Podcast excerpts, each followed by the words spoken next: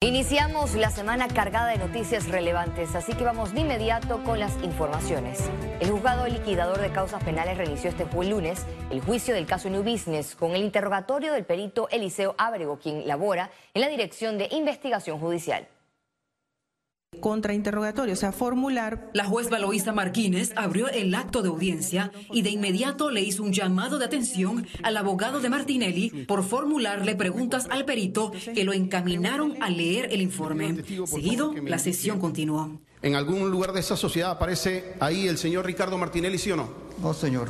El perito Eliseo Abregó describió parte de la triangulación entre Transcaribe Trading y trazó la danza de millones que pararon en la sociedad New Business, esto luego de los adelantos del Estado para la autopista a Raiján La Chorrera.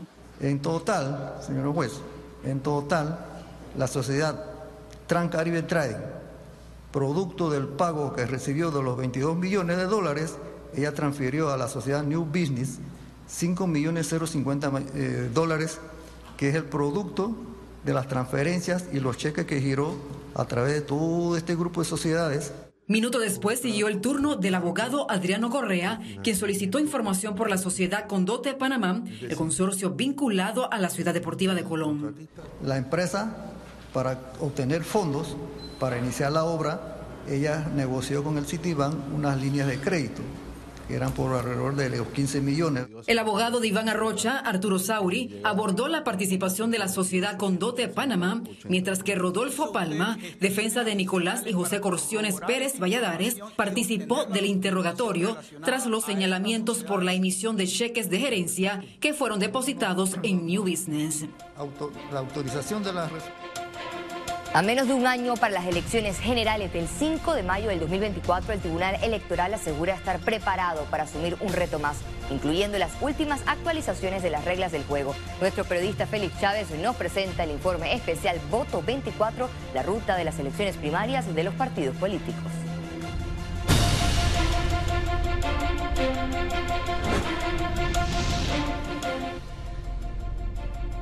Bienvenidos a este informe especial de Voto 24. El Tribunal Electoral afina los últimos detalles del Plan General de Elecciones. Este organismo encargado de velar por la transparencia del proceso ya confirmó que pondrá a disposición la transmisión extraoficial de resultados, tanto para las primarias así como para los comicios generales. El ejercicio electoral de los comicios representará un costo por arriba de los 100 millones de dólares mientras que las primarias de los partidos políticos más de 11 millones de dólares. Todos estos rubros los paga por ley el Tribunal Electoral. La norma dice que el, Tribunal Electoral financiará las elecciones de los partidos políticos. Entonces son sumas de dinero muy altas que hay que sufragar el voto adelantado jugará esta vez un papel importante. La norma incluye a los panameños que residen en el país y que prevean estar en el extranjero el día de las elecciones. La fuerza pública, la Fiscalía General Electoral, el órgano judicial, los servidores del Tribunal Electoral y el SINAPROC. Pero algo importante que hay que destacar es que el Tribunal Electoral extendió la aplicación del voto adelantado para otras profesiones y servidores públicos, que a continuación las mencionaré. También se tomaron en cuenta a los delegados electorales, el Ministerio Público, el Cuerpo de Bomberos, personas con discapacidad, médicos y enfermeras, Cruz Roja y los periodistas, camarógrafos y fotógrafos de medios de comunicación solamente podrán votar para presidente. No podrán votar ni para diputado, ni para el alcalde de circunscripción, ni para el representante de corregimiento. Yo le tengo una gran desconfianza al voto electrónico. Eso es como cuando a principios del siglo no sabíamos leer ni escribir, tanta gente en Panamá. Y entonces cuando se hacían las actas, se cambiaban los resultados porque como tanta gente no sabía leer ni escribir, no se daban cuenta. Así ocurre con el voto electrónico. Los partidos políticos deberán conformar las alianzas en el mes de septiembre y las reservas deben ser ocupadas en octubre. En el caso donde no se realicen primarias, las posiciones se ocuparán de acuerdo a los parámetros de los estatutos de los partidos. Se prohíbe categóricamente que ninguna persona, y escúchese bien, ninguna persona que no está corriendo en primarias puede hacer publicidad. Las reservas son precisamente eso, reservas para posibles alianzas. Las reservas en principio no tienen ni nombre ni apellido y nadie podrá decir esa reserva es para mí. A continuación conoceremos el calendario oficial de los eventos políticos. Tomen nota. El 4 de junio serán las primarias del partido realizando metas para la elección del candidato presidencial. El 11 de junio será el turno de las primarias del Partido Revolucionario Democrático. El 2 de julio nuevamente primarias del partido realizando metas para escoger a los candidatos a diputados, alcaldes y representantes. Ese mismo día, el 2 de julio, será el directorio nacional del movimiento Otro Camino para escoger a los candidatos a diputados, alcaldes y representantes. El 9 de julio, primarias del partido Cambio Democrático el 16 de julio, Congreso del Partido Popular para ratificar al candidato presidencial. El 23 de julio, primarias del Partido Panameñista. El 26 de julio será la reunión de la Junta Directiva del Partido País para elegir a los candidatos a diputados, alcaldes y representantes. El 29 y 30 de julio el Partido Popular seleccionará a los candidatos a diputados, alcaldes y representantes. El 30 de julio el movimiento Otro Camino realizará su convención para escoger a su candidato presidencial y el 31 de julio finaliza la recolección de firmas de los precandidatos por la libre postulación.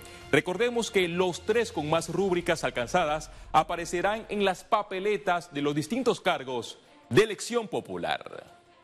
Hasta la fecha, estos son los tres precandidatos presidenciales por la libre postulación con más firmas recolectadas la perredista Zulay Rodríguez, el panameñista Melitón Arrocha y la profesora Maribel Gordón.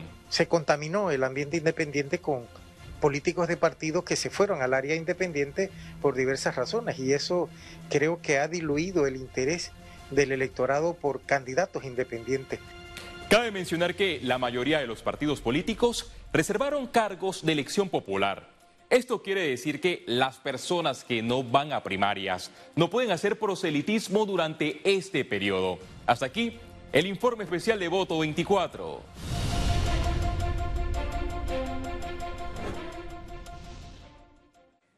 Y seguimos con notas económicas. Especialistas de distintos sectores ven con preocupación que el gobierno actual continúa dilatando el diálogo por la caja de seguro social y ahora responsabiliza a empresarios y trabajadores de no poner en acuerdo.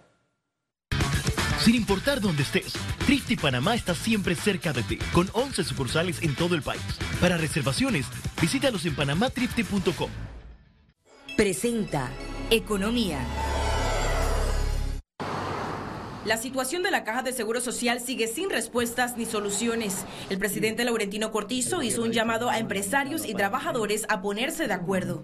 Los empresarios respondieron. Señalan que el presidente no quiere tomar la decisión de retomar el diálogo. Y lo que sentimos es que dilatar esto hacia un nuevo periodo presidencial no es la mejor acción y que sería muy irresponsable de parte del gobierno actual no actuar con, con la forma correcta. Aseguraron que todos los sectores están en disposición para reformar la institución, aunque con posiciones diferentes. Es que nosotros sí hemos indicado que queremos hablar y de hecho nosotros hemos también mantenido eh, eh, intenciones de comunicación con parte del sector trabajador, con el grupo del CONATO, que es el que está representado en la Junta Directiva. Hemos estado haciendo una cantidad de foros, hemos discutido este tema. Economistas analizaron la crisis del programa de invalidez, vejez y muerte. Aún falta una forma viable de resolver el problema. Lamentablemente no podemos evitar es que hay un desbalance financiero muy, muy serio, de que las reservas se están acabando y que pareciera que la única salvación de aquí a los próximos 12 o 18 meses será endeudar más al país, ya sea por la parte nacional o específicamente apalancando los activos de la Caja de Seguro Social. Los dos escenarios son deplorables. Lo que está en el fondo mixto no es individual, es del solidario, que no lo pusieron allá. Entonces, sin tocar los fondos individuales, el sistema solidario con esos fondos va a tener suficiente para tener dinero hasta el 2033, lo cual significa, no significa que no hay crisis, simplemente que la crisis no es para el próximo año. La Organización Internacional del Trabajo, OIT, entregó en septiembre de 2022 un informe actuarial sobre el programa IBM que alertó del agotamiento de la reserva total en el 2024. Ciara Morris, Econews. El Instituto de Meteorología e Hidrología informó que este martes 30 de mayo ingresará la primera onda tropical de la temporada generando lluvias y tormentas en el país. Las zonas que se observa por ahora, eh, las corridas eh, de, los modelos de, precipitación nos muestra parte occidental, que viene siendo lo que es Bocas del Toro, Chiriquí, eh, parte de Veraguas, Colón y Darien, parte de Coclé. Los estudiantes universitarios buscan carreras que les permitan manejar herramientas tecnológicas para ingresar con este conocimiento al mercado laboral. Más detalles en la siguiente nota. Hay una perspectiva de que al 2040 el 75% de los empleos en Panamá van a ser STEAM, es decir, carreras como ciencia, tecnología, artes y matemáticas dominarán el mercado laboral. Este panorama no es lejano para las universidades. Debido a la demanda actual del sector, se han incorporado nuevas ofertas académicas. La carrera de hidrología y meteorología, que a propósito es una carrera única aquí en el país, que forma la Universidad de Panamá con la Autoridad del Canal y Instituto de Meteorología. Además de estas profesiones, la primera casa de estudios cuenta con otras recién implementadas como ingeniería ambiental, ingeniería de energías renovables. Planean incorporar a corto plazo otras opciones, entre las que están licenciatura en Big Data, licenciatura Seguridad Informática. En el caso de las universidades particulares, autoridades reiteraron que la modernización de los planes de estudios es constante debido a la competitividad profesional que requiere el país. La actualización de las carreras, el, adecuar a las necesidades que tiene la sociedad, que tiene la, el sector productivo del país, no cabe duda que es quien nos va a marcar la, la ruta. Estudiantes concuerdan de que el futuro del país está en estas ramas. Principalmente nuestra área consiste en el Aeropuerto Internacional Tocumen, podemos tener diferentes eh, campos laborales, puede ser en el extranjero o puede ser en Panamá. Habría una gran gama de participación de nosotros, ya sea siendo ingenieros o técnicos, ya que nuestra carrera nos da esa facilidad. A pesar del auge técnico en los planes de estudios, licenciaturas como abogacía y arquitectura se mantienen como las más buscadas. Panamá será la sede del Congreso SRI 2023, el mayor evento mundial de investigación e innovación en sostenibilidad a desarrollarse en el mes de junio. Este lunes, Medcom y Senacid firmaron un acuerdo para la divulgación de la tercera edición de este Congreso, que se desarrollará del 26 al 30 de junio del 2023 en el Panama Convention Center.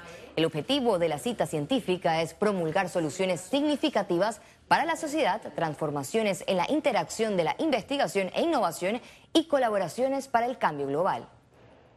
Vamos a tener más de 1.500 participantes, 900 conferencistas, 200 sesiones, hablando de cómo utilizar el conocimiento para implementarlo en la sostenibilidad. Hemos mencionado previamente que el reto más grande que la humanidad se enfrenta es el cambio climático. Creo que es una responsabilidad, una responsabilidad de país, una responsabilidad de empresas de, trabajar en ese camino sostenible, porque ese es el futuro y el legado que le podemos dar a nuestros hijos y nietos más adelante.